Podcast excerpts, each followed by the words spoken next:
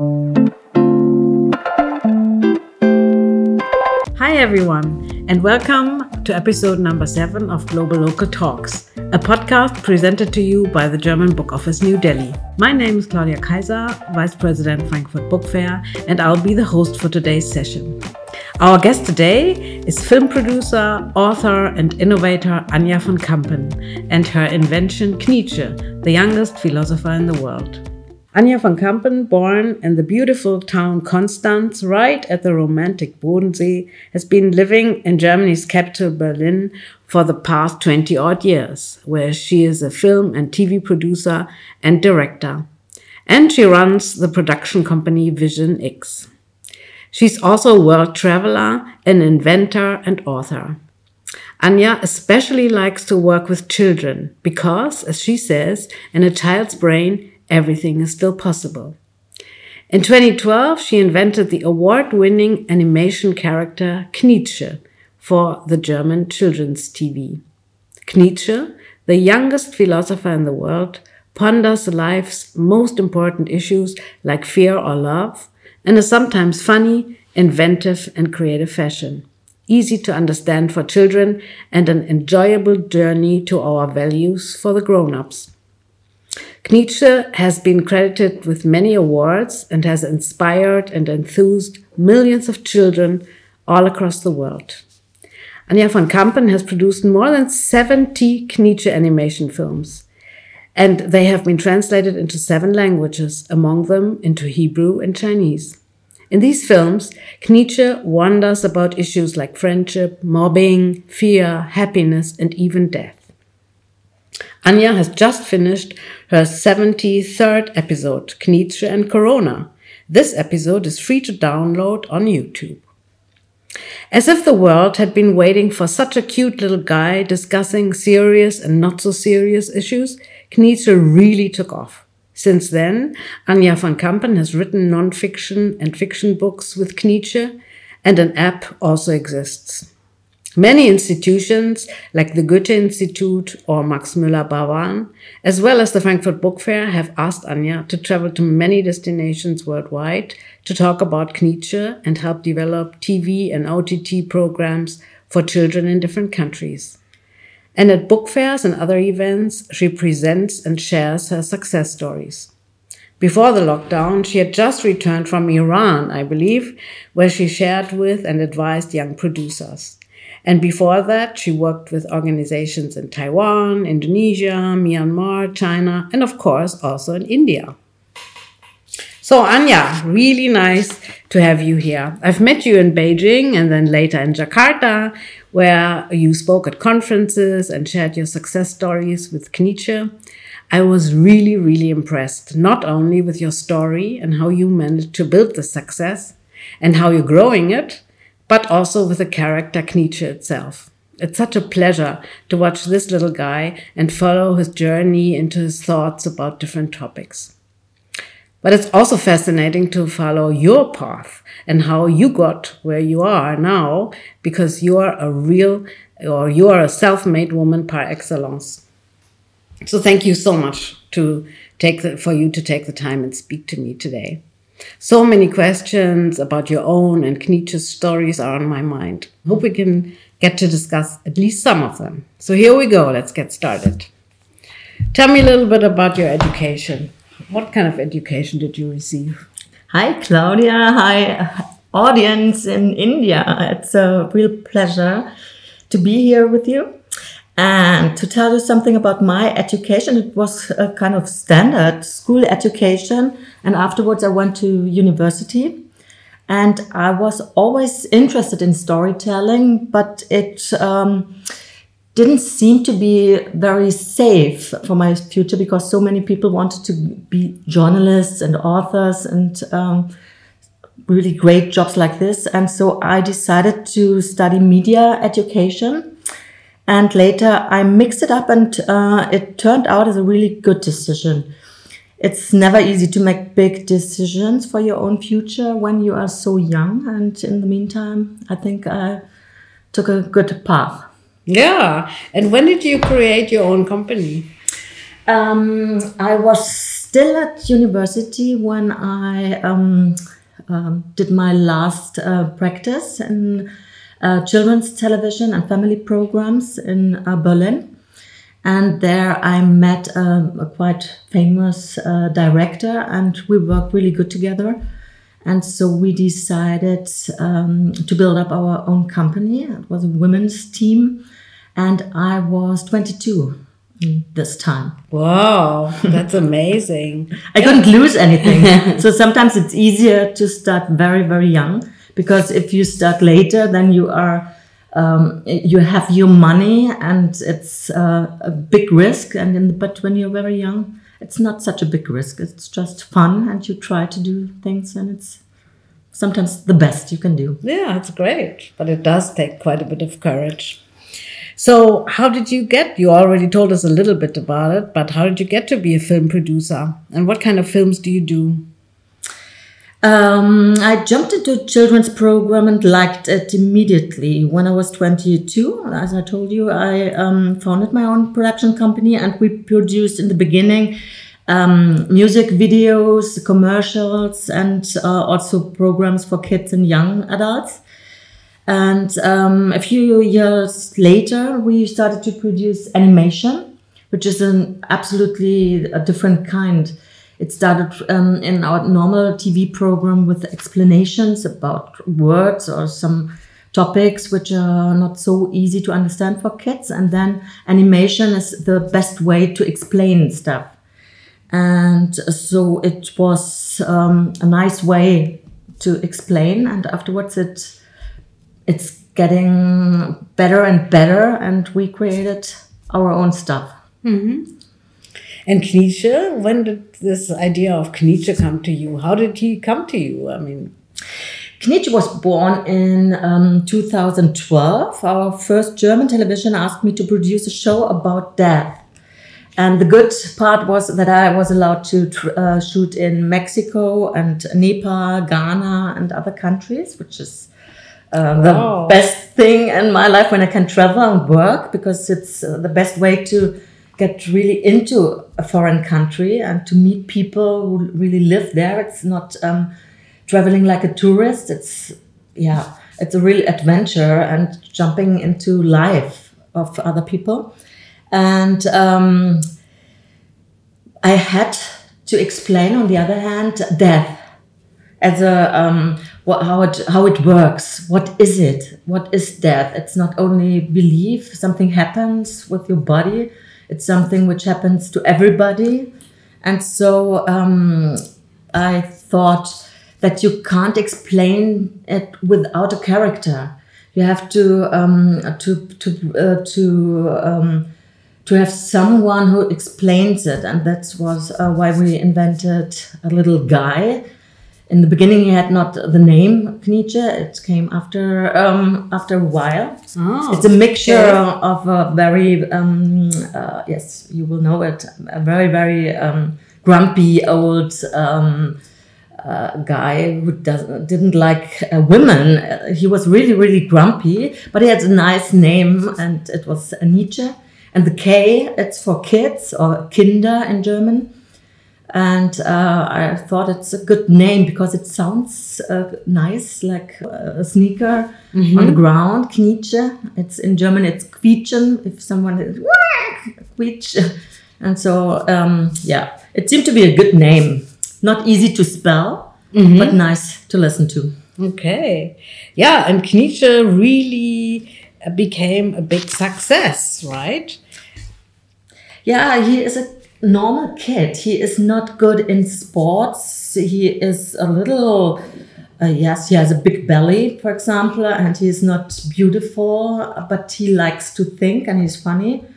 And um, he's, yeah, he's just a normal kid with big, big adventures and question in his head, and that what uh, what makes him uh, like a like a friend for kids. Mm-hmm yeah yeah because he's like like everybody else mm-hmm. okay and then you have already produced 73 videos or 73 animation films of Knietzsche um, and where all are they shown Um, they um, we have not only public and private TV programs. We have also special educational platforms in Germany. And um, he started in our first public television, which is called ARD. Um, and later um, he came to other public channels and screened um, everywhere. And, and he was translated. The episode uh, episodes um, were translated into different languages, as you talked before. And uh, so he um, became, yes, a platform in uh, other countries, which is really exciting. In China, for example, or um, Israel, even in, in, in places where you didn't uh, thought that it's that they are famous for free thinking. Mm-hmm. And that's really nice for us that uh, he he's allowed to bring yes thoughts in every kind of way to um, to every place on earth. We have all the episodes in English in the meantime, and um, also in Albanian or some some smaller countries bought him. Yes, and mm-hmm. we will see what it what that will happen yeah. in the future. yeah, it's really exciting. And how long are the Knietzsche films? Every episode is uh, three minutes mm-hmm. uh, sharp, and it's uh, sometimes it's. Um, where, uh, for example, in Germany, we have one uh, show where they uh, it's about topics like happiness, and then there are three episodes in in the show. But there's also a presenter, and um, for example, um, films about uh, kids in, in the world uh, who show their um, their uh, yeah their world mm-hmm. and what's happiness for them, for example. And um, I always um, interview kids, a lot of kids in schools, uh, and uh, ask them what um, opinion they have about all these topics. Mm-hmm. And it's really really interesting. Yeah, and kids like to be asked about their opinion because in school they only have to learn and it's uh, uh, right or uh, wrong the answer. But if it comes to philosophy it's um, so much more it's your opinion it's uh, it's about values and um, all the stuff you um, you have experienced and yeah the the way you want to be, which mm-hmm. is really nice. Okay. Um, and you have also done books. You're also an author, right? Not only films, but also books. And some of your books have been published by, by well known publishers in Germany, but you've also published some books yourself. Why is that? And what was your experience with publishers? Yeah, Knietzsche became an interesting business case because it started in TV. Um, and then I wrote the books. Normally, it's uh, the other way around that something gets uh, popular in um, uh, in books, and then it becomes uh, a film or a TV show.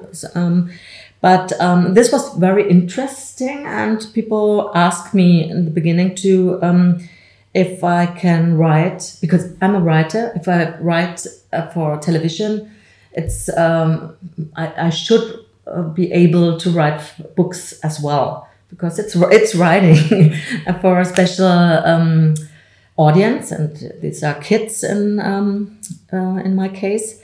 And um, in the beginning, I worked together with um, uh, other publishers, famous ones. So I, I could choose the publisher. But um, on my um, last book, it's a, um, a non-fiction book about death, and I was able to sell really a lot of books before I even wrote it. And then it's just a, a business case, and I'm a businesswoman as well. I'm not only a creative and uh, um, a, a writer. Um, and it's uh, yeah it's just mathematics and i thought it's not uh, very clever to go with this deal to another publisher and so i um, uh, changed the company. I have vision x from only film and tv production into media production and so it's um, a publisher as well okay. So you're now also running a publishing company. Yes, a little one with only one uh, uh, uh, one writer, which is Anja von Kampen, and only one character, which is Knietzsche and his friends. yeah, well, who knows? Maybe Knietzsche will develop new friends. Yes, of course. Um, and your last book is called Knietzsche and Death, Knietzsche und der Tod. How did that come about? Death um, was the first topic of Knietzsche, and it's um, maybe it sounds a little bit strange, but it's uh, really my favorite topic because um, it's so important. But in Germany, it's really a taboo, as in um, many other countries as well. Um, so, but there are some uh, countries like Mexico, for example, which um, um, where they are a lot easier when it comes to death, but kids want to know everything, and there was a lack of information. And when I um, was at schools for readings, I, and uh, the kids could ask um, what we are talking about, it was like death, death, death, and I was in, in the beginning it was really? a little bit strange, yes. And then wow. I, um, yeah, I found out that um, it's a yeah a good topic where there are no books, and I tried to make a really good book where they find can find every information they want to have, and um, yeah, it's also a little bit funny and it's sad and it's uh, yeah informative. It's um, it was a really a blast to to make it mm-hmm. and I like it. People do as well. So that's the best I can say I tell you about my book. yeah, it's true. And how did it sell so far? It says very, very good, even in these times of Corona. Uh, in the beginning, it was a, uh, yeah, there was a stop in the selling, and then it uh, went more and more and more. And um, yes, it's, um, I'm, I'm happy how it runs at the moment. Mm-hmm. Good. That's really good to hear. Um, and one of my next questions would be how is Knietzsche faring commercially? But I can also ask it in another way. How have your commercial activities that you're doing besides Knietzsche helped you with developing the Knietzsche IP? Hmm to, to work for companies is not only better paid than working for kids and TV. Um, I, I, like it a lot, and it's um, both parts of my business support the other. I started to explain different things to, in children's TV, and um, then it became became a trend for companies to explain their products or topics.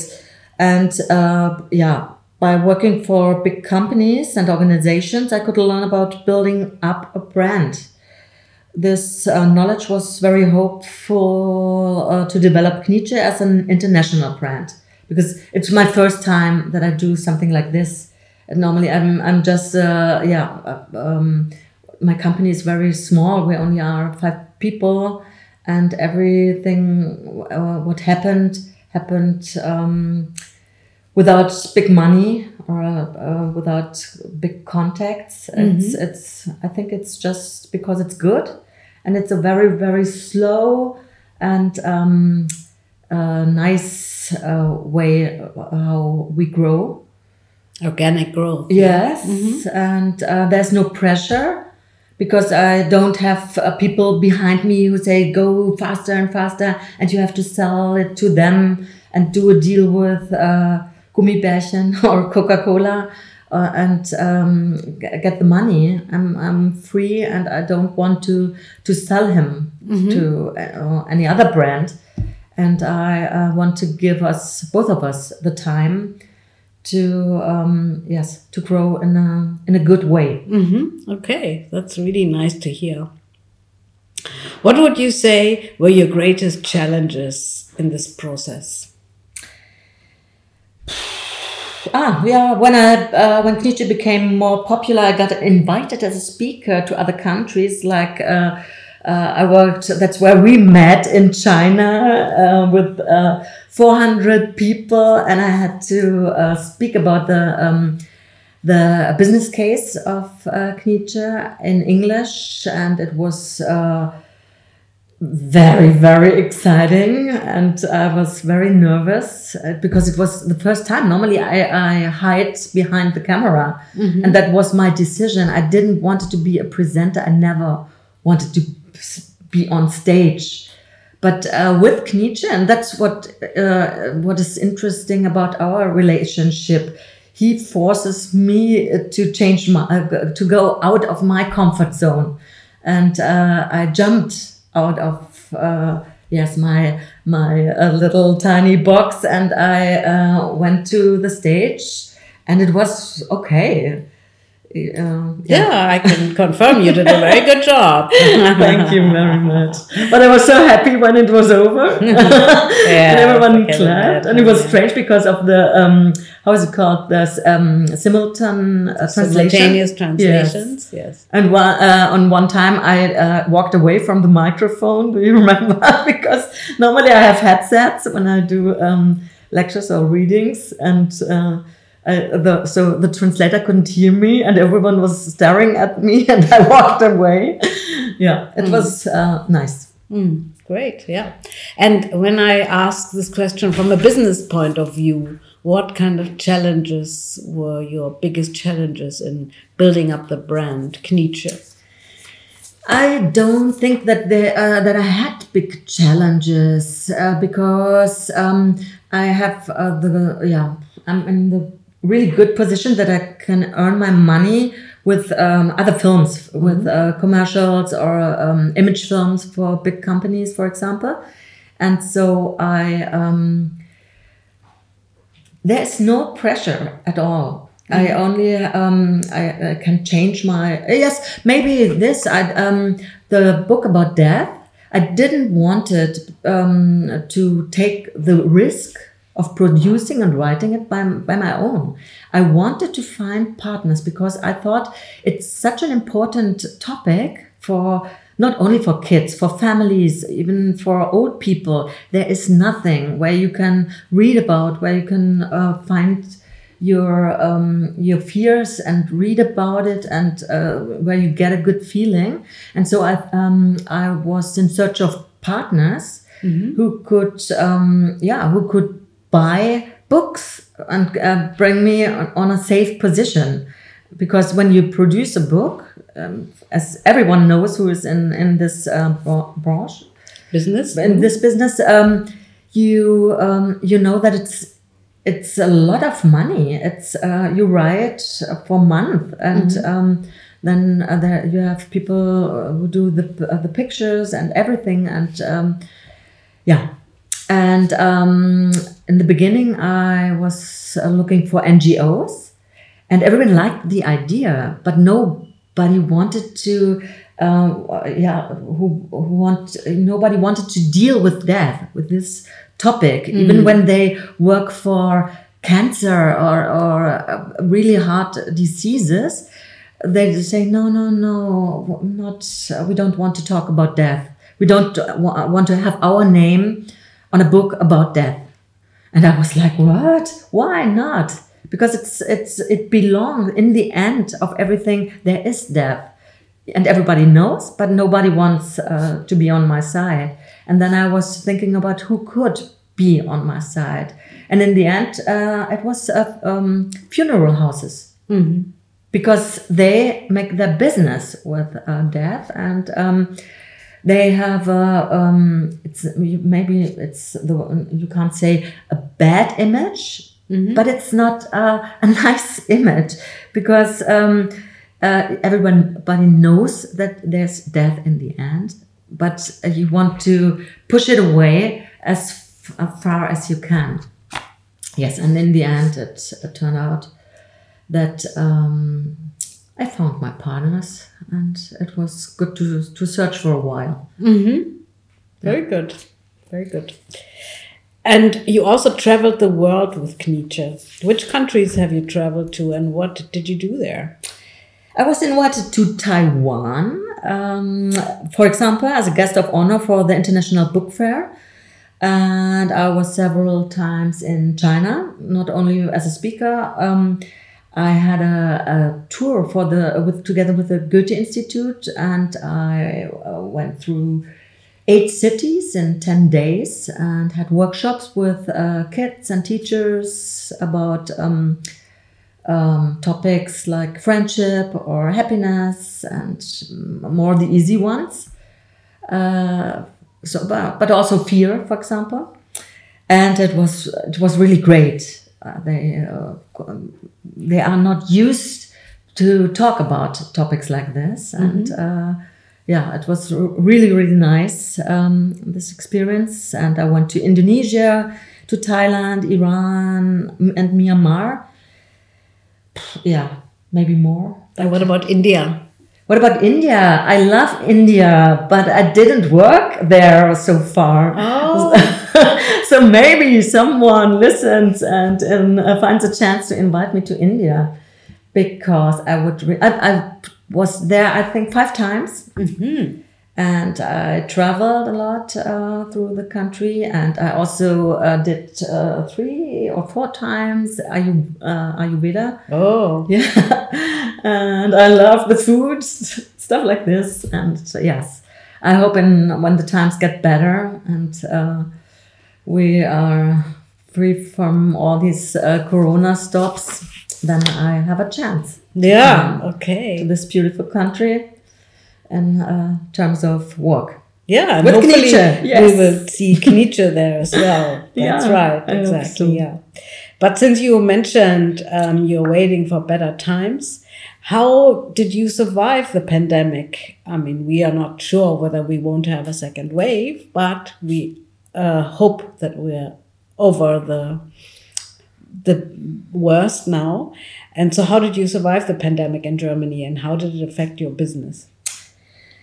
Um, actually, these weird times have some positive effects of, on my life. Um, it's like, yeah, like the pause uh, button, and you have to slow down.